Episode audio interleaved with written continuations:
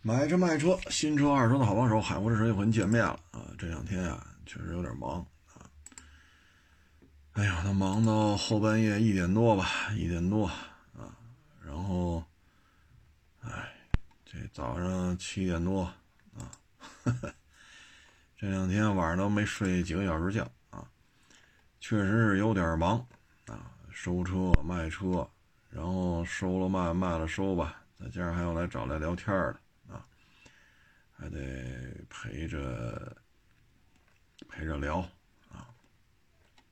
先说说这新车吧，啊，嗯，新车呢，主要就是这个思域啊，思域现在的价格呀，确实是高了点起步价太高了啊，起步价抬高了之后，全系没有手动挡了啊，全系也没有 1.0T 了，嗯。但是这车呢，风格也变了，就是一个怎么说呢，居家过日子的车吧，偏温和了，啊，不再是那种特别，呃，激进呐，啊，就是舒适性放一边，就是为了跑得快，啊。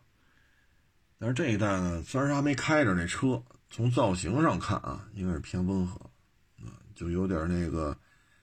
九十年代那个，八十年代末九十年代初那，我忘了第几代了，有那个老雅阁的一点一点点的轮廓啊，尤其是长方形这个灯啊，就给人感觉是什么呢？就是半大小子长大了啊，所以这车能不能卖得好看吧？本田像飞度卖的也挺好啊，这个我个人感觉也不会卖太差。今天呢，还来店里一网友找我聊天来，啊，问的是什么呢？就是说让我说说隧道里被撞死那个。我呢记得是二零一零年吧，当时我们是开车从北京开到上海去，那会儿年轻，啊，一天就开到北京到上海，五点多我记得是军博吧，吉的河。晚上八点就到酒店了，酒店还是在市区里边啊。那会儿也是年轻啊，开车也是玩命啊。嗯，就这个，我那会儿啊，我就遇见过这么一档子事。当时我们开的车呢，在高速上，好像是江苏吧，江苏应该是，就离上海不太远了，过了长江。过了长江大桥了，应该是。然后呢，当时有一条就是胎压报警嘛，有一条轮胎就扎了，扎了之后就停应急车道换轮胎呗。换轮胎呢，后来就说啊，得放那警示牌啊。然后呢，他们拿着工具拆啊，拆轮胎。我呢就拿着警示牌往前走。我走了差不多得有个百八十米吧，我把那警示牌放在应急车道上。然后呢，我再走回来，走回来了呢，这时候我就觉着，按现在想就比较瘆得慌，因为我走出去百八十米，我往那边走的时候，我是面对来车的，啊，真有车过来，我还有个反应时间。那现在回想起来呢，如果后边有走应急车道的，人顺应应急车道开，我是被撞死了，我都不知道，啊，我都不知道谁把我弄死的。然后呢，我走回来车这儿呢。因为得拿千斤顶，啊，然后再找位置，然后往起支，啊，轮胎呢先拧松一点然后支起来之后再把轮胎彻底螺丝都拧下来，啊，然后呢再换新螺丝，啊，这个那不是什么换，再换新轮胎。等把这活干完了，我呢又去走到那儿又去捡那个十字架，那不是什么十字，就那个三角牌，我又走回来一次，所以现在回想起来呢，我这事儿我的印象特别深，啊，如果有人走应急车道，他没看见三角牌，特别是我第二次去，我第二次去我已经把三角牌拿起来了，等于地上没有任何参照物。如果这个百八十米过程后边有车走应急车道，我是活的概率微乎其微，啊，可能十几年前我就被撞死了。所以现在回想起来呢，这事儿我到现在印象都很深，啊，现在印象都很深。因为十一年前那会儿探头很少，啊，尤其是走应急车道啊什么的。你想那会儿，我想想，奥运会前吧，好像就以北京为例啊，结婚还都挂百年好合呢，都挡车牌。这一车队七辆车、八辆车、十辆车，每个车的车牌上都挂着百年好合啊。每每辆车上都挂着，那会儿也没人管，结婚嘛就是喜庆。你像那会儿还还这样呢，现在你试试，好家伙，一十二分，十二分，十二分，十二分啊！所以不一样，那个那个年代跟现在不一样，所以你这个警示牌拿在手里往回走，其实现在回想起来确实挺危险的啊。那那个高速呢，我记得应该是过了。过了长江大桥，又开了一会儿，又开了一会儿，具体什么位置我记不住了，啊，我只记得有一条轮胎扎了。那在这个隧道当中，说车坏了，啊，不论是怎么着吧，反正车不能动了，靠边停车，打双闪，因为它是隧道嘛，光线肯定，我们那会儿是反正倍儿老宽啊，得比五环还得宽，应该是四条车道，不是五条车道。五环不才三条车道，啊，倍儿老宽，车速都很快。你隧道里边呢，它是封闭的，咱别说几条车道了，最起码光线肯定不如这个露天的啊。所以呢，就应该躲开啊。你比如说高速上车坏了，你给它弄到应急车道去，那人就不要在应急车道上待着了，也不要在车里待着。那不有护栏吗？翻过护栏，你在护栏外边站着。尽量不要在车这个前面、后边或在车里边，就避免这些啊，因为这个你是静止的，如果后边来的是大车，很麻烦。就别说大车了，就是小车。大家还记得吗？十几年前啊，咱们这一名人啊，音乐人喝酒开英菲尼迪撞了一菲亚特，两厢派里奥嘛。你看，给那两厢派里奥撞成一厢了，大家上网搜过去，还能找着这段视频。你说后面英菲尼迪算大车吗？它也拉不了集装箱，它拉不了油罐，对吧？它它它就是个小 SUV，也不大，最起码还没有霸道大，是不是？你看这一下撞的，那派里奥成什么了？成异箱。本来就是个小两厢，这一下成异箱，所以你在这种情况之下吧。我们感觉，啊，我们感觉就是，呃，不要在车前车后这么待着，啊，这是很危险的。哎，就别说高速上了，你像五环、立汤路，这肯定不算高速，对吧？就是你真是发生了剐蹭，或者车坏了，你把车靠边儿。然后打着双闪，放警示牌，人呢躲一边去，躲一边去，啊，你比如说我这五环，它有一段路右边是那个水泥墙，那我这车靠右边了，我人没地儿去，没地儿去，警示牌放上，打开双闪，你人呢跑车前面去，你离那车啊离个五十米开外，啊，或者离个三十米开外，啊，你别离这车太近，它即使撞上你的车了，你离这车，假如说啊。别说一百米、两百米，那不现实了。假如你离你的车二十米，他这么一撞，你要有一个反应的时间呢。啊，你离个二三十米，我觉得差不太多啊。说我我离他五百米远，哎呀，这好像 有点夸张了啊。所以你离个二三十米，那没办法。五环有一段右侧车道，它就是水泥墙嘛，因为它有匝道要下来嘛。那你右边怎么办呢？那你只能是这样。像这种说车坏了还站在车尾，这真的是太危险了。这种危险就没法形容了，因为对方一撞过来，你要撞在车头，说在隧道里，我离说实在没地儿去了，这水泥墙隧道我没地儿去，那我站在车头十米开外，十五米开外，如果这么一撞的话，这孩子家长肯定不会死，啊，肯定不会死。因为咱以一吨为例啊，一吨，咱别说那什么车，就是一吨重，后边过一声啪一撞。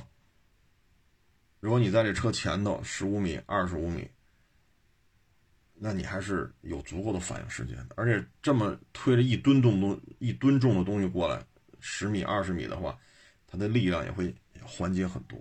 但是它错就错在什么呀？隧道里，车停那儿了，自己在后备箱拿东西。那有些网友说：“那你拿三角牌，拿三角牌确实。但是如果这车实在是太紧张了，实在是太紧张了，先把双闪打开。”啊先把双闪打开，啊，你要是车比较大，你不行，你坐在后备箱里去翻去，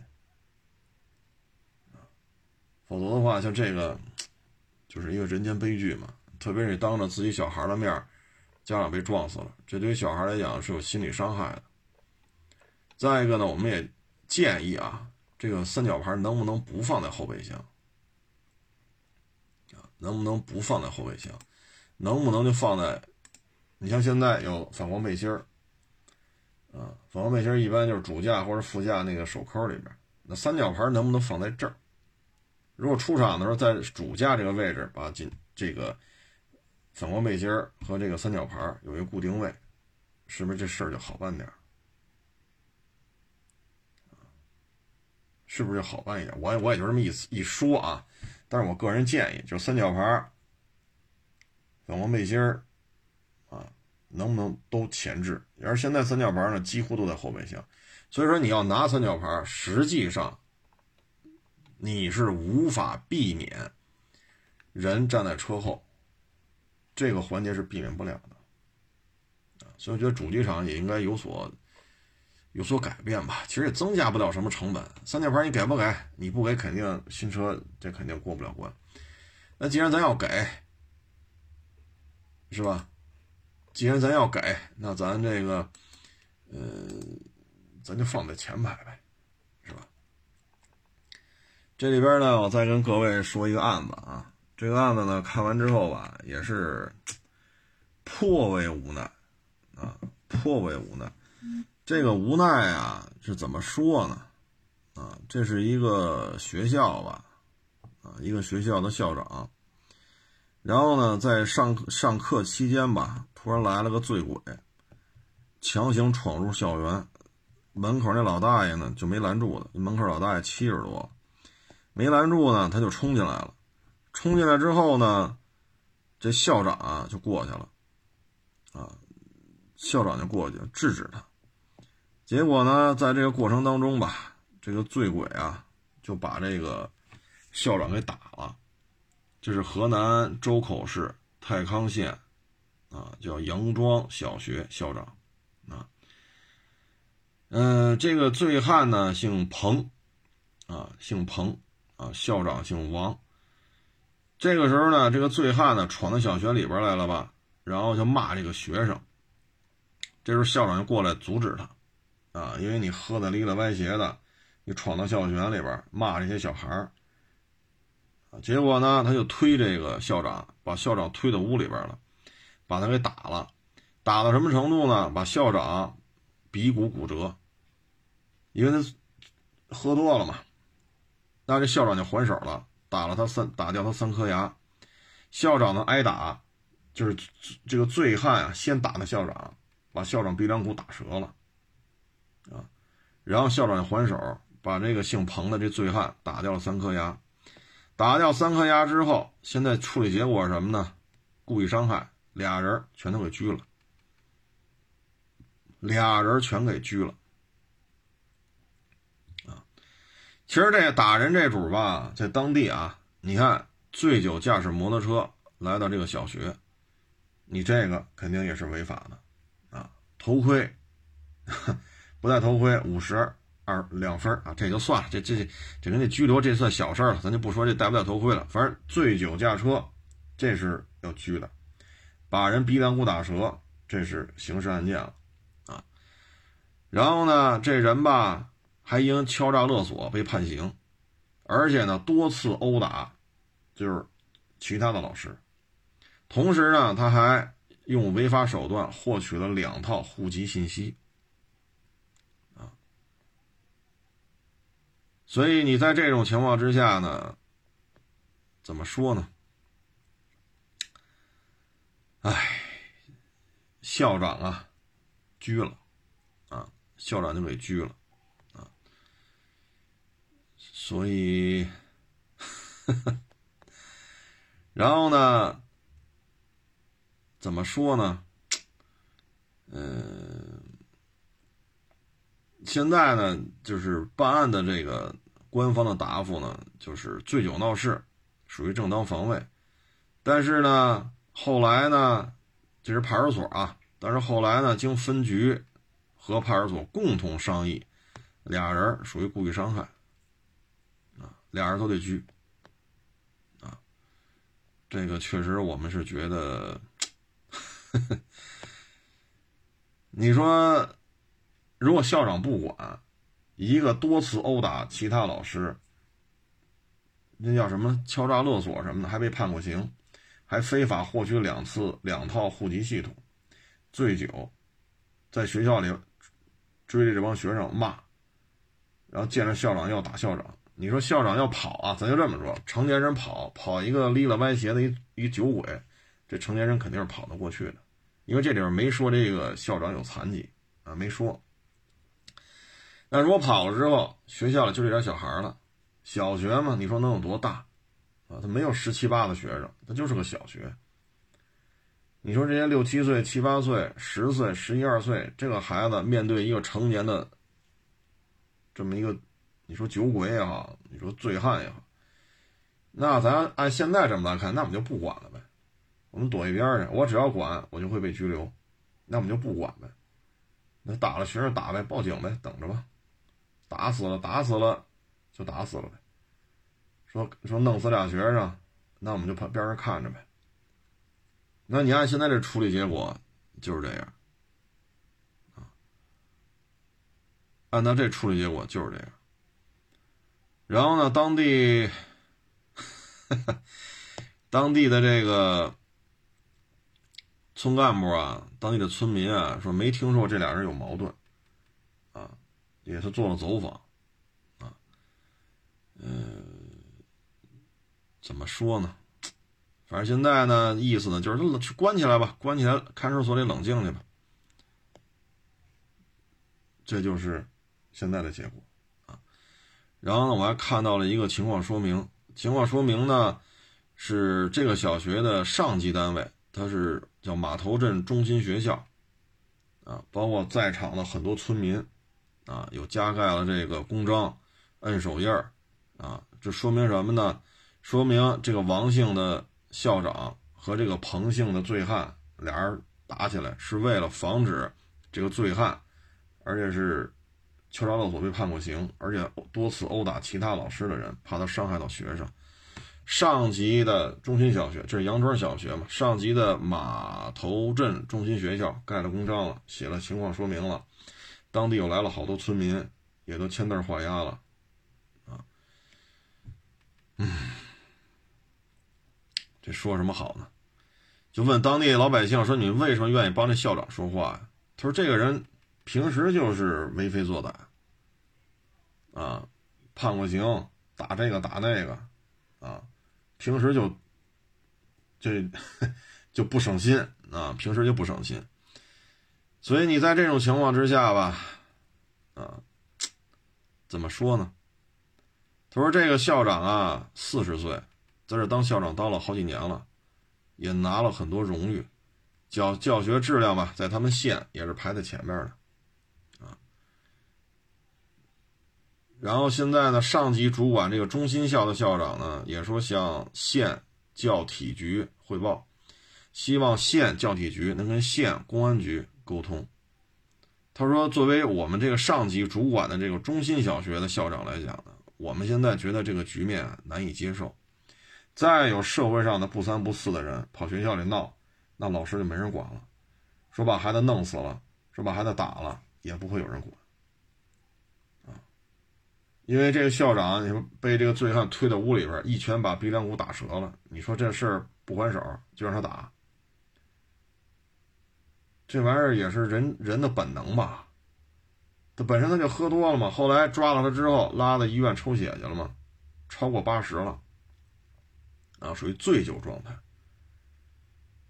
那你说，酒精如果超过八十了，这行为意识就不是一个正常的状态。你说咱平时没事出去打这个打这个？咱没这没这习惯，咱不是靠打架谋生的，是不是？你说上学的、上班的、做买卖的，不是靠打架谋生。哎，所以这事儿吧，嗯，我们觉得，哎，这真是看完之后，我也真是觉得比较。比较比较悲伤吧，啊，比较悲伤啊！你看，敲诈勒索被判刑十一个月，有两套户籍，多次殴打其他老师，啊，您说说这事儿，啊，您说这事儿怎么弄啊？啊，你这就没法弄了，这个。他说：“你包括十多年前啊，就是这个小学现在的校长不是抓你，就之前退休了十多年前的一个校长就说嘛，说这个打人的醉汉，他爸爸过生日，学校老师得去祝贺去，但是有一个老师呢没去，没去呢就来学校打这个不给他爸爸祝寿的这个老师，啊，然后呢引起学校当时多名老师的不满，找到当时的这个村支书嘛，啊要说法嘛。”就逼着他来学校道歉。你看看，十几年前就能干这事儿啊！因为你说，呃，然后放暑假翻墙进入学校，老师就盘问他，因为你翻墙进来了嘛，放暑假没学生，他就把这老师给打了，然后跑了，啊，然后呢，喝了酒呢，就看他另外一个老师说，十三年前这个人姓彭的，喝了酒了，说看这个老师。一姓刘的啊，说看着老师不顺眼，就把他打打倒在地。啊，说上述这些打人事件，这些老师们呢就没报警，啊，老师就没报警，啊，后来又，哎，敲诈勒索又判了十一个月。哎呀，我说这玩意儿，这以后这当老师的可就太难了，啊，真是太难了。这小学里边，若任由一个醉汉，而且有多次殴打其他老师的这种前科，判了十一个月，两套户籍，又事后抽血属于醉酒状态，过八十了，毫克每百毫升过八十毫克。如果这也不管，那也不管，那就甭管了，那就认识他打这些孩子吧，七八岁、十一二岁打吧，我们先躲一边去呗，是不是？跑教学楼里，跑教室，把门一反锁，外边孩子我们我们也不管了，打去呗，打死了打死了他负责。你有这个案例在这儿，你说谁还敢管？所以这个案子吧，我觉得看完是比较沉重吧，啊，确实比较沉重。就是你说在车市里边也好，你说开饭馆也好，你说咱们是卖菜也好。啊，还是干学校的老师也好啊，还是干医生也好，如果天这这十年来啊，或十几年来有这么一主，那这个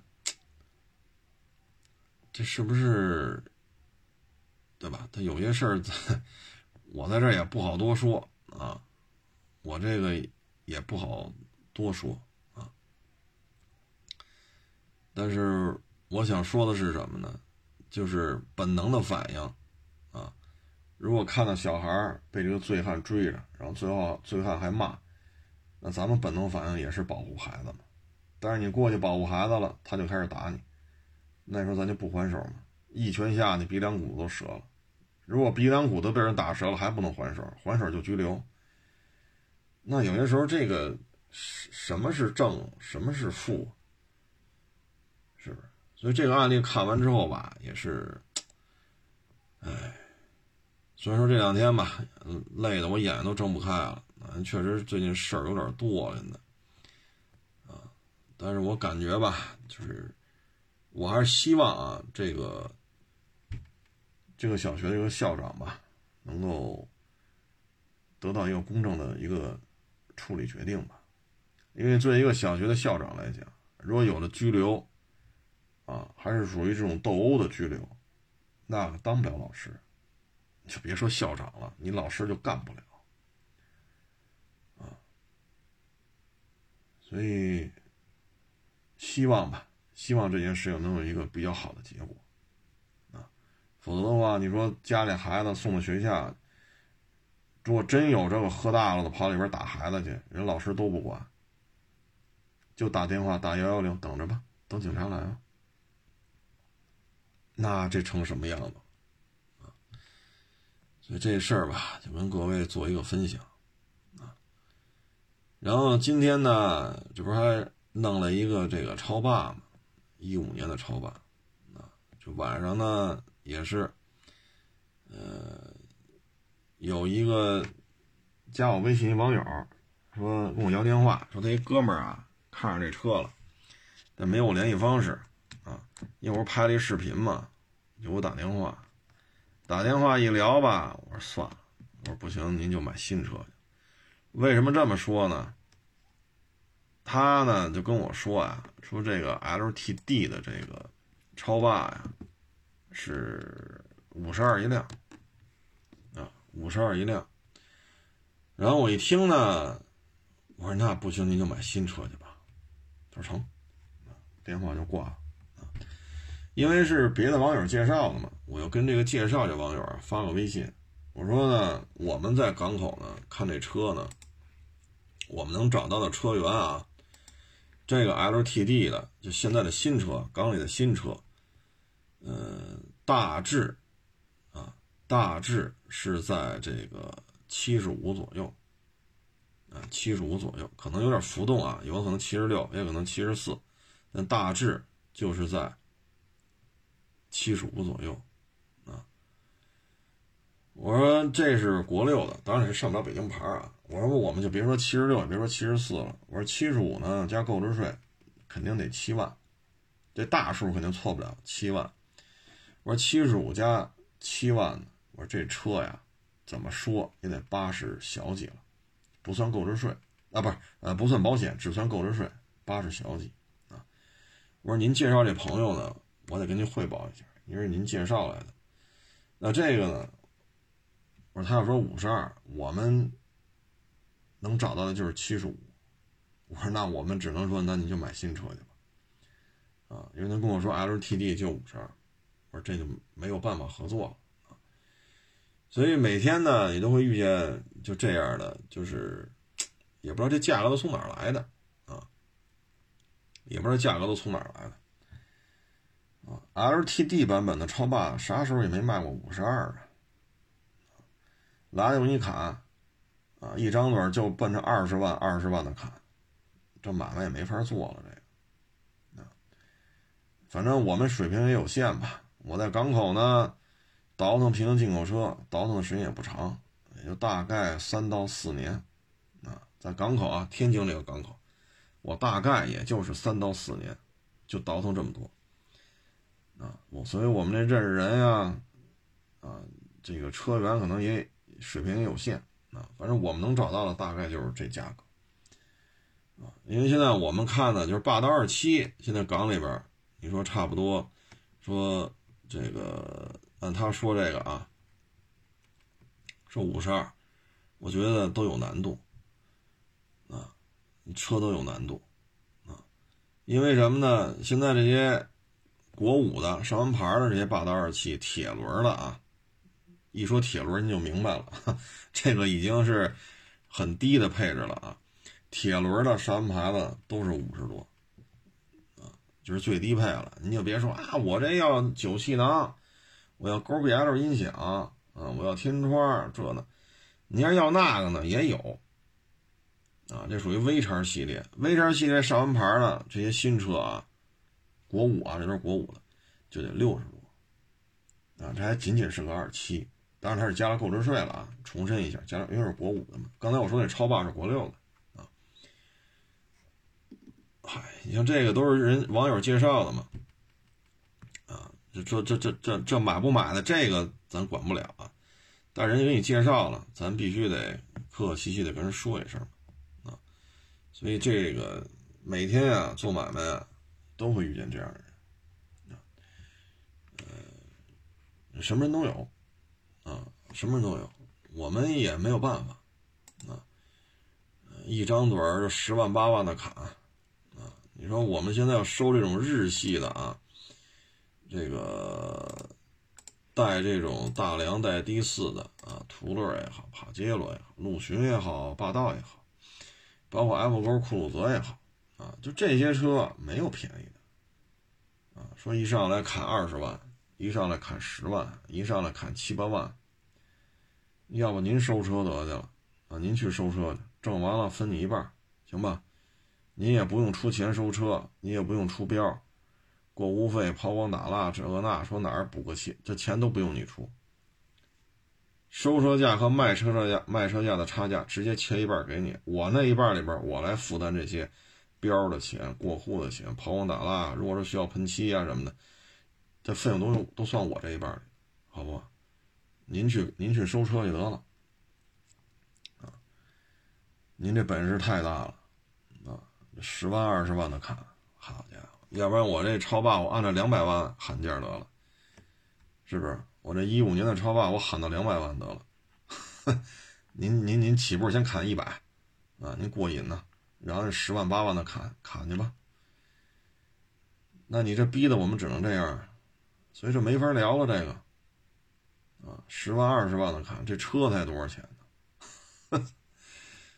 哎，所以哎，每天呐都是这点事儿啊，每天都是这点事儿。呃，现在感觉呢，就是消费了的也是大爷。一分钱没掏的还是大爷，啊，我也不知道这这股子底气都从哪儿来的，幺，五喝六，啊，你包呃那高尔夫已经卖了啊，前两天收那高尔夫五千公里，你说你问个价吧，还把我骂一顿，那那我片子里都说了呀，人四 S 店都八万零几千了，我们在四 S 店基础上又加了一千多，人车主在边上站着呢，这还能错得了吗？只不过人不希望出镜，我给人脸上放了一个些个小头像，把人脸挡上，这还能有假吗？是不是？那你说报完价了，我们也没骂你啊。那你听完我们报价，你把我们骂一顿，是吧？你说我们也我们也没说满处打电话骂大街呀，就我们也弄不明白，您这要干嘛呀？一个几万块钱的车，你说你跟这吆五喝六的，是？是平时太压抑啊，还是还是几个意思？所以有些事儿，我们就处理起来，那你你说你这玩意儿你要干什么呀？啊，要么就是嚷嚷嚷嚷嚷嚷嚷嚷嚷嚷嚷嚷，我们也也看不太明白啊，怎么就就这这嚷嚷能解决什么问题呢？我也觉得挺奇怪啊。现在感觉就是。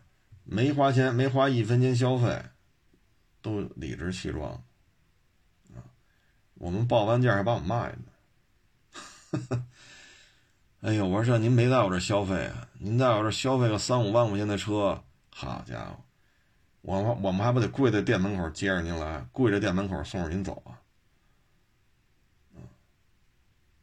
所以这个有些事儿，我们，嗨，有些时候就是什么呀？算了。是吧？您愿意怎么着，您怎么着，啊，消费也好，不消费也好，随您便，啊，随您便。这东西我们是真是没招，啊，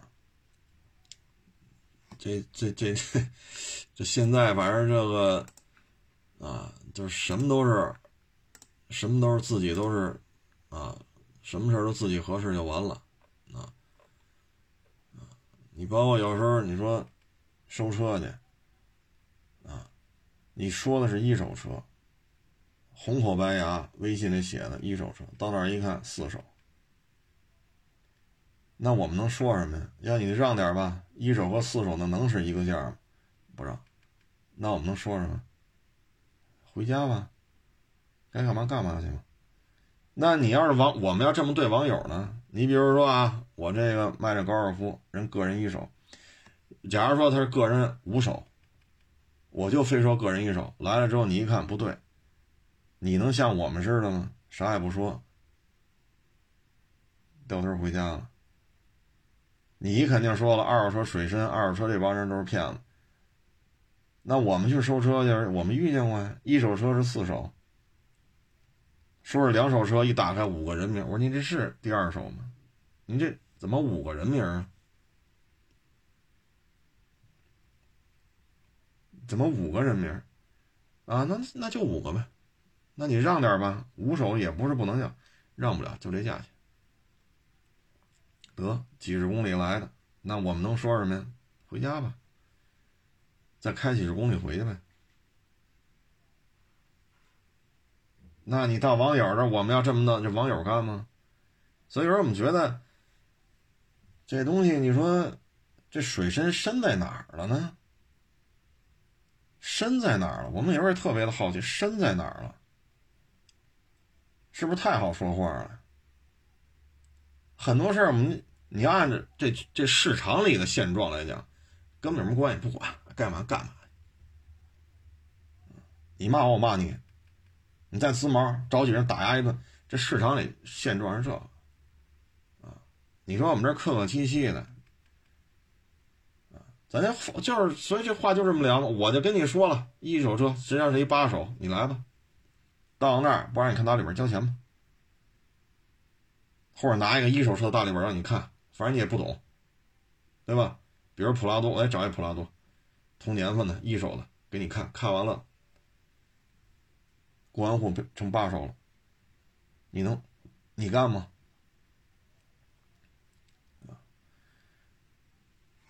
你包括这个有时接触这些网友啊，我们觉得，哎呀，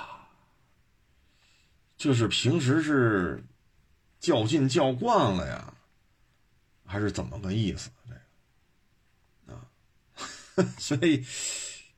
最近我就我就发现这这这种人就特别多，啊，特别多，啊，就是整不太明白了就，啊，整不太明白了，啊，所以现在呢，就是为什么没有人愿意干实业？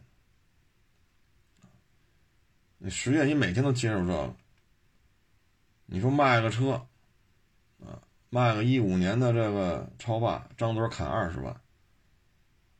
你说你这不耽误你的时间吗？谁家超霸能这么砍呢？是不是？所以每天都接触这些人，啊，你这你这不爱搭理他吧，这就不行，啊，你态度不好，你店大欺客，你这你那那这，你是个大骗子，我勒个去！我们这车是不是得喊到一百万才行啊？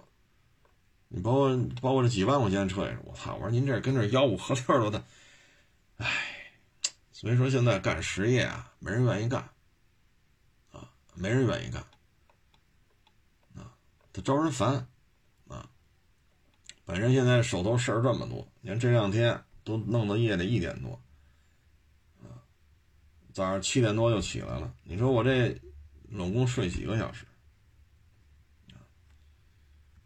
每天来，这什么人还都得伺候着，啊，什么人还都得伺候着，啊，所以这个二手车这行业吧，嗨，呃，反正你倒是也有不少年轻人愿意干，有不少年轻人愿意干，啊，呃，挺好的，啊，它能让你见识见见识到人生百态，咱就不说这个了啊。回头有机会啊，咱专门录一期啊，给大家说一些这个比较有典型、典型意义的一些这种事儿啊，大家就知道了啊。嗯，今天还来网友听听我这聊呢啊，听完之后我勒个去，他说现在这这这这来买车的都都，在咱就不说这么多了啊，咱就说这个遛狗。导致了车祸啊，这个呢是遛狗没拴绳，导致一场车祸，狗主人呢被人告上法庭，索赔一百五十七万。他是什么情况呢？去年啊，去年夏天，一男子骑摩托车，突然遇到一个没有拴没有拴绳的小狗，躲闪不及啊，导致发生事故。然后摩托车驾驶员死亡。这个摩托车驾驶员家属呢，认为这个狗主人未尽到相应的义务啊，应该承担这个责任，索赔一百五十七万。嗯，就这事儿吧，唉，到时候看吧，看这事儿最后怎么判啊？这事我我们也尽量关注吧。然后呢，还有一个呢是这个两只小狗啊发生这种斗殴，两只狗呢发生斗殴之后呢，这个小狗的主人呢就拽这个狗，因为大狗咬着小狗嘛。结果呢，大狗呢把这小狗主人也给咬了，然后警察来了之后呢，这个大狗没有犬证，马上就给处理了。然后呢，这个挨咬的呢就去医院啊打这种针啊，花了一千三。小狗呢被判为脊椎骨折，啊，医疗费是一万六，啊，最后呢也是上法院了。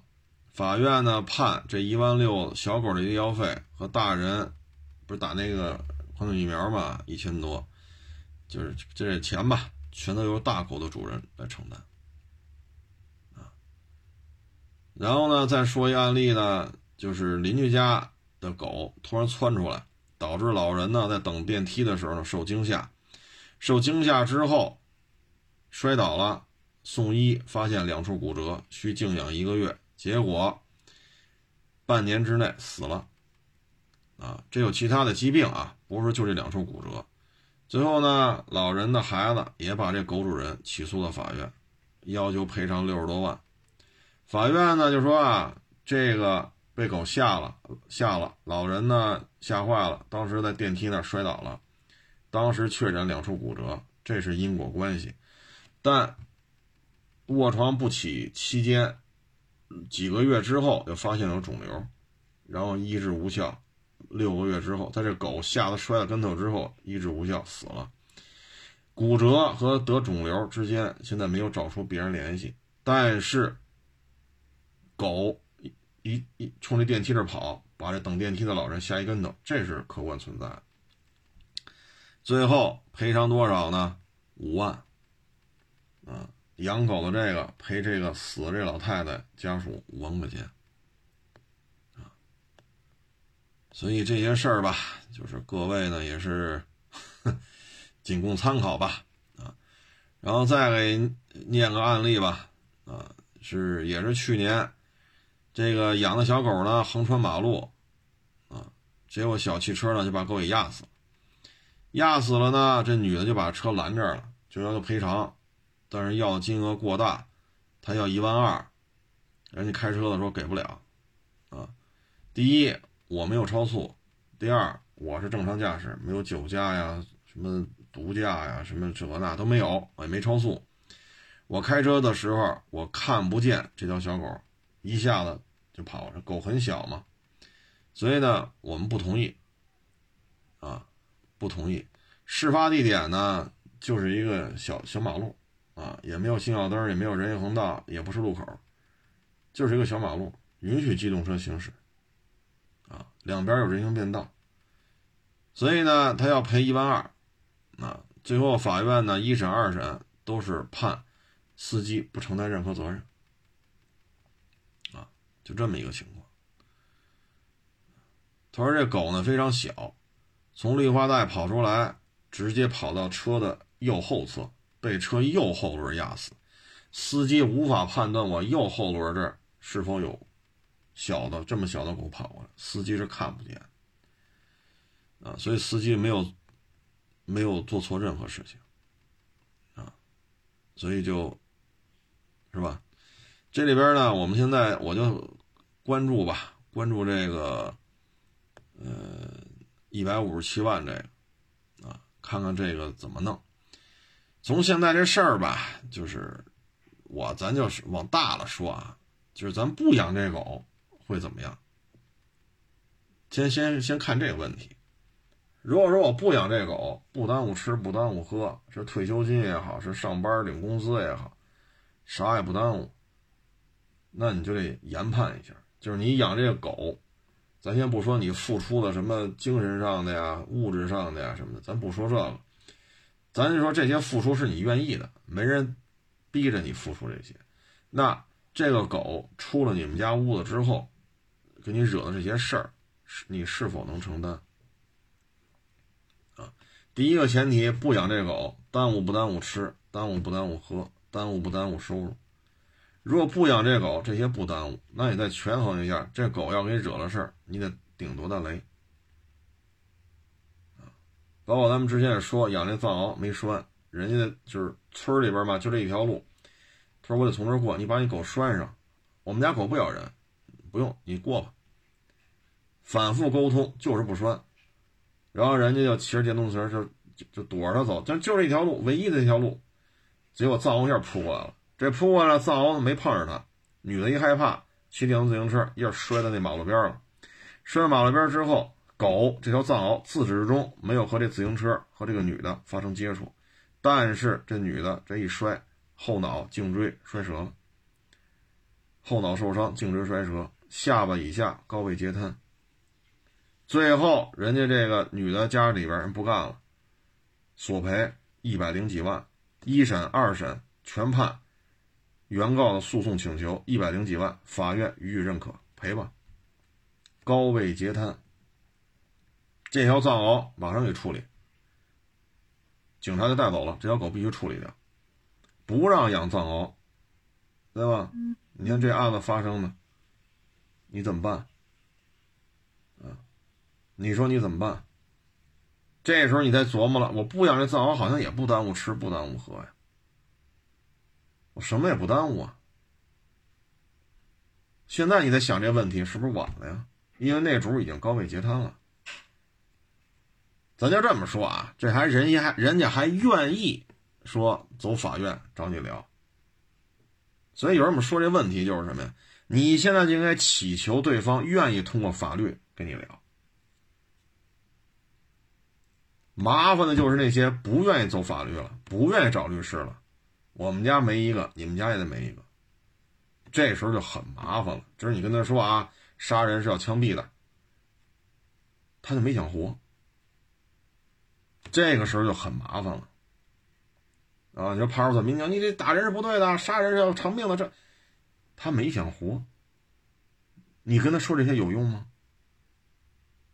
这时候你就得求着他了，不行，他走走法院了，你找律师吧。尤其是你这狗致对方家里有人死亡，你就得祈求对方 走法院嘛，啊！如果对方也盯上你了，我他妈就得报这仇，我我我也我也不想活了，咱鱼死网破吧。你弄死你们家这狗，弄死我们家一个，我弄死你家俩，二对二，我也不想活了。这时候你可怎么办？所以这个养狗这事儿吧，就是大家一定得注意啊。这也是这个网友发给我的，看完之后吧，哎，哎呀，我我我也不知道说什么好了啊。反正我觉得吧，就是都是成年人啊，愿意养呢你就养，该办证的你办证去啊，你办了证了啊，拴了绳了。那也就也就这样呗，那还能怎么着？是不是？他有人觉得我不养这狗就不行，那你就养啊。咱们这个呢，也就是呃，也就是跟各位做一个分享吧。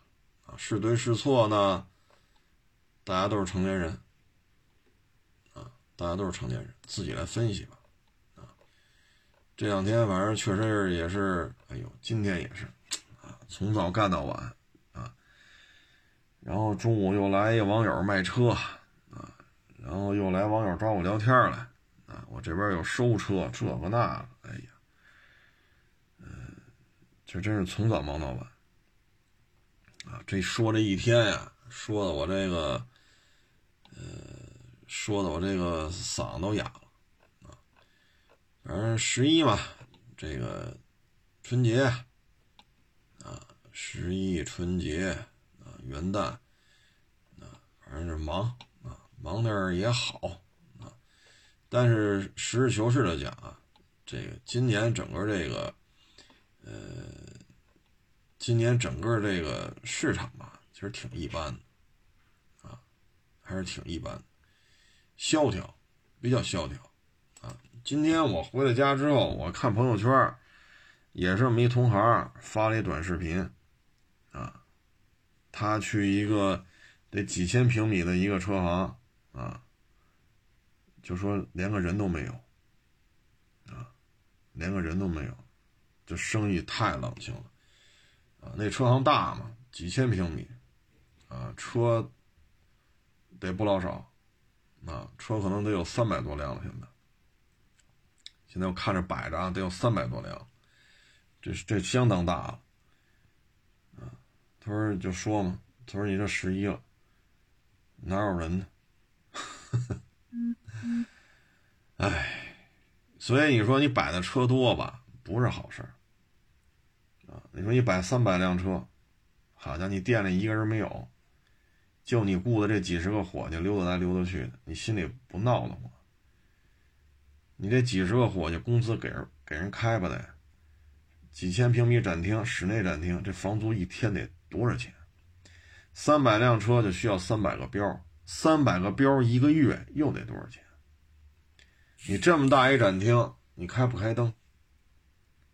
对吧？你说露天了还行，天亮咱就干，天黑咱就别干了。室内的呢？几千平米开着开着灯，电钱得多少？这还稍微凉快点了啊！你再往前倒三十七八度，开不开空调？你看着挺热闹的哈，一天卖好几辆，一天卖个七八辆，是成本有多高？对吧？今天有网友找我聊了，我说：“你看啊，雇三十个人，啊，你就算一个人一年跟你这拿六万块钱，三十个人呢就得二百多万。”后来网友说：“怎么就二百多万？”我说：“你看三十个人，每人每年从你这拿六万，这是一百八。但为什么是二百多呢？不，你要三十个人不都是干活的了吧？就得有几个管事儿的吧？这几个管事儿的，你能给人开一年六万吗？”然后说有销售，说人这人这人这一个月卖了三十多台，这每辆得给人提成吧？说卖三十多台的提成和卖二十多台的提成不一样。我不是说简单的乘啊，你要卖十台，可能假如说每台提五百，那你要能卖三十台，那每台就每台就不是五百了，你得给人多提。为什么呀？人家卖的好，人付出的多，那可能卖三十台就不是每台乘五百了。那你这还是一年六万吗？那可能一个月你就得给人开六万，对吗？说在你这儿一个月能卖三十多台车，你给人开五千，闹呢？是不是？闹呢？人一月能给你卖三十多台车，你你好意思给人开五千块钱吗？是不是道理？一个月不是拿几万呢？所以有些事儿吧，就是你做大了之后，你发现成本太高。你说这一天垫钱三位数，每天都是三位数。今天我看着同行发这个，看完了我也是挺感慨。啊，做的挺大，得有三百辆车，那又怎样？这一天多少开销？哎，咱也别说那么多了，干好自己的事儿啊，干好自己的事儿，跟着聊得来的聊，聊不来的就不聊，是不是？你瞧不上我们，你就别瞧啊！我们也没说您不瞧我一眼，我就得出门就得死去，那都不至于啊！我找能在我这儿买的啊，咱这成交！您找那愿意愿意是吧？给你加二十万卖给你的，你找他聊去啊！所以有些事儿呢，就是随缘啊，随缘，太较劲了呀，活着太累啊。行情好，行情不好，都是如此，啊，都是如此。十一期间吧，啊，十一期间，反正，嗯，大家也注意安全吧，注意安全。呃，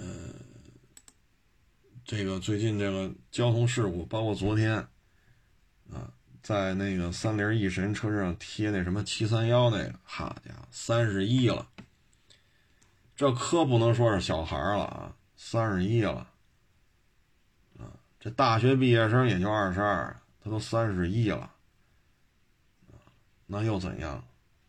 这不是作呢吗？车身上贴美国国旗，贴什么七三幺部队什么怎么着那那这，然后我发了个微博，还有人说呢，怎么了？人贴怎么了？你看见啊，包括我看有的这个就是政府机关的官方微博，说那个抗美援朝嘛，写的就是什么呀？韩战当中怎么怎么着？我勒个去！我说，对于中国人来讲，抗美援朝。就得这么说，你不能用韩战，韩国的韩战争的，你不能用韩战来形容。这可能就是看韩剧看多了，都不知道自己是哪国人了，啊。包括今天还有一个，我看也是开着豪车，啊，开着豪车，然后这个逆行，啊，还骂别人，啊，然后这个，呃，这个说是怎么怎么着，怎么着。最后一查，警察给他拘了，为什么呢？这人没有驾驶执照，无证驾驶租赁来的小客车，这人才二十，啊，然后逆行，啊，然后还骂人，啊，得，拘留了。所以各位呢，就是差不多就行了，啊，差不多就行了，别太那什么，啊，太过了。那很有可能，后边的事儿你就处理不了了，后边的事儿你就处理不了了，这个反正仅供参考吧，啊，仅供参考，啊，呃，平平安安的最好，啊，因为什么呢？人活着不是为了鱼死网破来的，啊，谁每天活着也不是说今儿不想回家了，啊，今儿逮着谁。就一块了了吧，这样的人毕竟是极个别的，啊，毕竟是极个别的，啊，毕竟大家来呢还都是为了美好的生活，或者说向往美好的生活啊，而为之去努力啊。但是呢，别太过，啊，玩的太过呢，有些时候吧，说是还愿意走法律途径。那还好，像刚才说养狗那样，给人家弄死一个，啊，包括平时开车也别太嘚瑟，啊，但是呢，就今天这个河南这个小学校长这个，恕我直言啊，我还是希望这个校长平安的回到学校，啊，我认为他愿意冲出来制止一个醉汉。啊！而且这人在当地劣迹斑斑，他愿意冲出来，去制止这个醉汉追这小孩骂小孩我认为这是好样的。啊，说你这么一拘，工作也没了，就别说当校长了。这是我我的个人想法，但是最终还是以官方的发布的这个结论为主啊。哎，这说什么好呢？呵呵。我记得是前年吧，啊，还是去年，是是是江苏还是浙江，我也没记住啊，还是南方的，一小伙子在饭馆吃饭，旁边两边打架，打打打打到他这儿了，也又开始打他了，他这两边的谁都不认识，他就躲，结果呢，这帮打打上瘾来了，然后他就还手，把对方给打伤了，监控全拍下来了，后来呢，就上了法院了。就要判的故意伤害，哎，不是叫什么来，斗殴还是叫什么来？我忘了啊，就要判的，已经关了几个月了。后来小伙子就问这个法官，他说：“那你告诉我，我应该怎么做？不还手，被几个人往死里打，直到把我打死为止。你告诉我应该怎么做？我只要还手了，我就在这儿；我只要不还手了，我是死是活，谁也不知道。被几个喝喝喝多了的壮汉堵在那个墙角。”酒瓶子呀、桌子腿啊、锅碗瓢盆全招呼，谁能保证自己能活下来？所以这事儿吧，有些时候确实也很难很难讲，真是咱们也很难去判断这个问题。只能说呢，希望这个校长吧，能够继续在教育工作上、教育岗位上继续工作啊。多了咱也没法说，毕竟咱们也就是一老百姓啊，啥也不是，要钱没钱，要权没权啊。呃，每天也是苦哈哈的干活啊，也就是也就这点小本事了，养家糊口而已。所以，只是希望吧。啊，只是希望而已。行了，这咱也不多聊了，嗓子都疼了啊！这今天也是从早说到晚。行了，谢谢大家支持，谢谢捧场，欢迎关注我新浪微博“海阔试车手”微账号“海阔试车”。